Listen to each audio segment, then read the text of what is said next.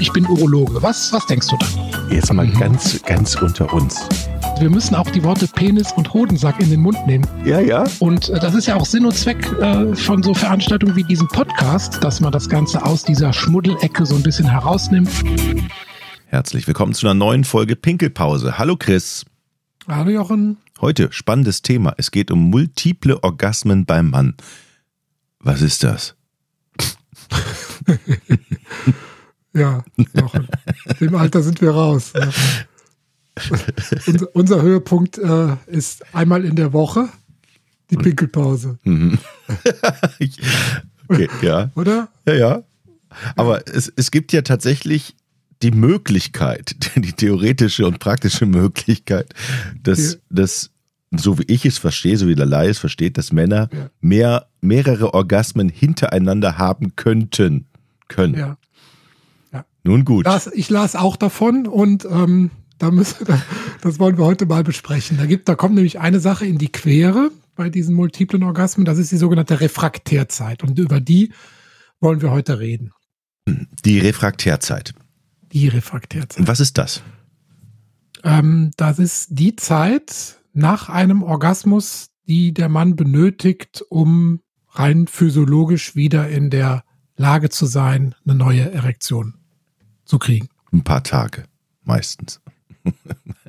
ich übertreibe jetzt. Nein, also wir stellen uns vor, wir sind alle noch jung, wenn es ja. mit dem Alter zusammenhängt, das weiß ich ja noch nicht. Ähm, ja. Aber wahrscheinlich hängt es mit dem Alter auch zusammen, dass man früher wahrscheinlich das besser hinbekam, möglicherweise ja. als. Vielleicht müssen wir erstmal so ein bisschen Klarheit überhaupt da reinbringen. Also wir reden jetzt nicht heute bei dem Thema darüber, dass bei manchen Männern nach dem Orgasmus der Penis nicht sofort erschlafft. Also das ist, das ist wieder ein anderes Phänomen, das heißt ähm, Detumeszenz, also das Erschlaffen des Penis. Und das hat wiederum mit ganz vielen Faktoren zu tun, die sind auch noch nicht im, im Detail ganz genau untersucht. Ähm, das hat sicherlich mit der Gefäßgesundheit des Mannes zu tun, es hat mit dem vegetativen Nervensystem zu tun, es hat mit einigen Enzymen, die bei der Erektion oder beim Erschlaffen eine ähm, Rolle spielen, zu tun, insbesondere mit dem Stickstoffmonoxid. Da kommen wir vielleicht nachher nochmal drauf. Dann gibt's in den Blutgefäßen Stoffe, ähm, die produziert werden, Hormone, sogenannte Endotheline. Dann gibt's äh, Botenstoffe wie Serotonin, die ähm, Erektionen abbauen. Also das ist ein ganz komplex. Testosteron spielt eine Rolle, insbesondere bei den älteren Männern. Also es ist ein ganz komplexes ähm, Zusammenspiel, warum der Penis nach dem Orgasmus erschlafft. Ähm, das ist aber jetzt nicht das Thema, über das wir heute reden. Wir reden darüber, über die Zeit nach dem Orgasmus bis zum möglichen Wiedereintreten einer neuen Erektion und einer, eines neuen Orgasmus. Du hast recht, Jugendliche haben oft unfreiwillige Erektion. Das kann bis zu elfmal am Tag passieren und ein paar Mal in der Nacht. Also eine sogenannte nächtliche Erektion oder Morgenlatte kann man elfmal auch. Mhm. Also so statistisch. Wie lange hält das dann so an in der Nacht? Ein paar, also ein paar Sekunden okay. nur so tagsüber und in der Nacht dann kann es auch mal ein bisschen länger sein, aber ja, das passiert bei jungen Männern, die gerade von Testosteron überflutet werden, sehr häufig. In unserem Alter, so jenseits der 50, ist das, nimmt das deutlich ab. Mhm. Kann aber noch passieren. Ja, ne? ja. Ja, ja, kann noch passieren. Ja. Kann noch mhm. passieren. Mhm. Also, das ist wie gesagt das Thema Detumeszenz und Detumeszenz, also ähm, Versteifen und Erschlaffen. Ähm, das, wovon wir heute reden, hat mehr mit den Hormonen zu tun, wie du dir wahrscheinlich schon vorstellen kannst. Also, was denkst du, mal so rumgefragt, wie ist es definiert, ein multipler Orgasmus? Also ja, wann, mehr als einmal. Das ist richtig. In welchen Zeitraum oder welchen Zeitraum denkst du zwischen zwei Orgasmen? Halbe Stunde. Muss, ja, ganz gut. Wenn man also innerhalb der ersten 20 Minuten nach dem Orgasmus einen erneuten Orgasmus hat, dann spricht man beim Mann von einem multiplen Orgasmus. In der mhm. Regel ist aber diese Refraktärzeit länger als 20 Minuten. Die kann also von wenigen Minuten bis zu mehreren Tagen, wie, du, wie, wie wir schon erarbeitet haben, betragen. Also äh, Das ist sehr, sehr, sehr variabel. Du sagst immer kann, das fällt mir auf. Du sagst immer kann, kann, kann. Aber es kann Ja, auch nicht. kennst mich doch. Es kann aber auch nicht sein. Ich meine, wie viel Prozent der jungen Männer sind denn überhaupt zu so etwas fähig? Frage ich dich. Ja, aber sagen wir mal so ein 20-Jähriger. Naja, 30 Prozent? Ne, weniger. Echt? 20? Mhm. Weniger. 15? Weniger. 10? Ja.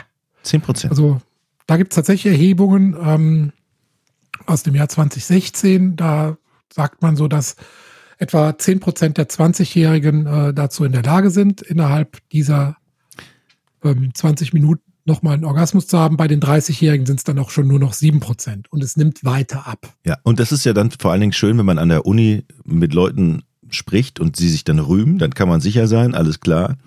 Wahrscheinlich lügt der Kollege. Ich weiß ja nicht, was du so, was ihr in den Pausen besprochen habt. Ähm, Naja, auch darüber Ja. vielleicht mal. Ne? Also in meisten, also wenn man darüber spricht und Ja. jemand rühmt sich, dass er das kann, dann ist Ja. Wahrsch- die Wahrscheinlichkeit sehr hoch, dass es gelogen ist. Ja, oder dass man halt einfach Zeit hat. Ne? Also sagen wir mal so eine, eine lange Liebesnacht kann ja mehrfach 20 Minuten Intervalle. Äh, Oh, okay, okay, Beinhalten. verstehe. Ja. Ja. Mhm.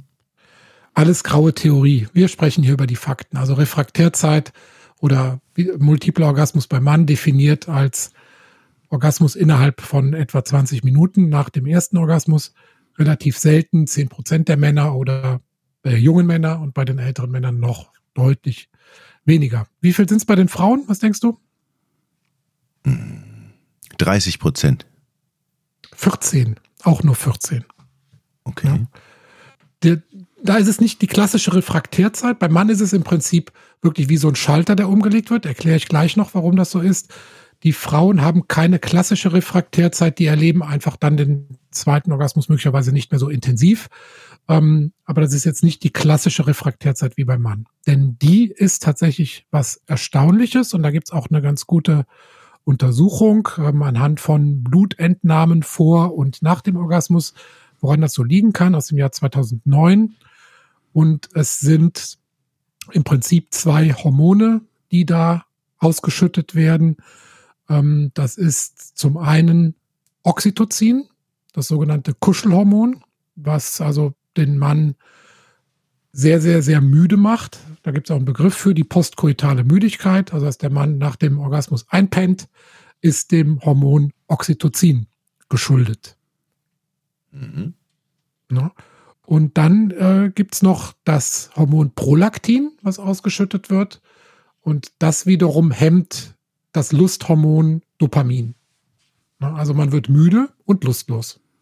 Ist das ein, Relativ einfach. Ja, aber das ist doch eigentlich Quatsch vom, vom Körper. Oder ist das ein Schutzmechanismus? Oder meine, warum schaltet der einen ab dann plötzlich? Ja, obwohl man möglicherweise.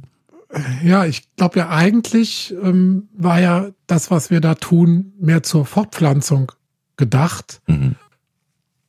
Keine Ahnung. Und äh, wir machen das ja jetzt mehr aus Spaß. Ja, Okay. und äh, Ja. keine Ahnung. Aber Fakt ist, dass man einfach danach müde und lustlos wird durch Oxytocin und Prolaktin. Okay, das ist eigentlich Interessant. schade. Ne? Das, ja, interessant ist allerdings zum Beispiel beim Mann geht dann ähm, das Adrenalin runter. Das heißt also diese postkoitale Müdigkeit mit hohem ähm, Schlafhormon, also Kuschelhormon Oxytocin und niedrigem Adrenalin berichten 80 Prozent der Männer, aber nur 46 Prozent der Frauen. Die haben nämlich nach dem Orgasmus oft noch ein erhöhtes Adrenalin. Die werden nicht so schnell müde. Okay, da sind wir wieder beim Druck. Ne? So. Tja, also da können natürlich dann schon mal, sagen wir mal, Differenzen auftreten dann danach. Ja. Ähm, Ja, aber jetzt wissen ja die Männer, dass, dass sie in guter Gesellschaft sind und dann hat man jetzt auch ja im Bett eine, eine Argumentation dank unserer Pinkelpause, dass man sagen kann, Schatz, ich weiß, dein Adrenalinspiegel ist halt noch viel höher. Ich aber hingegen bin in dieser Phase, wo ich jetzt erstmal schlafen muss genau. und wenn ich ähm, Und in gleich- 20 Minuten können wir nochmal reden. Genau, und wenn ich dann nicht kann, ist es ganz normal, Richtig. weil nur jeder zehnte Mann kann das. Immer, man muss immer auf Pinkelpause Folge 139 verweisen, wenn solche Fragen aufkommen. Mhm. Ganz einfach. So, jetzt aber mein, meine Frage. Jetzt ja. es ja für alles Medikamente und Mittelchen und sowas. Mhm. mhm. Gibt es etwas, wer jetzt Lust drauf hat oder wer das möchte, der sagen kann, mhm. okay, diese Einschlafphase, die verkürze ich mal oder die kommt weg mhm. und mhm. ich kann direkt danach fünf Minuten Pause, ja, dann geht's wieder los. Das machen ja leider Millionen Menschen äh, mit einem weißen Pulver. Kokain? Das, das ich jetzt hier natürlich nicht empfehle. Ja, klar, psychoaktive ähm, okay. Substanzen, die den, den Adrenalinspiegel erhöhen. Ach die so. können die ähm, Refraktärzeit verkürzen. Ähm, aber wie gesagt, das ist, da sind wir weit von entfernt, das hier zu empfehlen. Ähm, es, man kann mal überlegen, auch bei jemandem, der keine Impotenz hat, das mit Viagra zu probieren, also Sildenafil. Da gibt's auch Untersuchungen aus dem Jahr 2003, also schon relativ früh, als es auf dem Markt war, dass das auch bei Männern ohne eine Potenzstörung die ähm, postorgasmische, also die Refraktärzeit ähm, verkürzen kann. Sildenafil. Ich erwähne das hier nur, es ist jetzt keine Empfehlung. Und von allen anderen psychoaktiven Substanzen raten wir hier Finger eindeutig, weg. eindeutig ab. Finger weg. Wir sind hier die Pinkelpause, seriöser Podcast. Hm. Aber das ist natürlich der Mechanismus dahinter, ne? dass also die, diese Hormone, also dass die, die, das Adrenalin einfach hochgehalten wird hm. mit diesen Substanzen.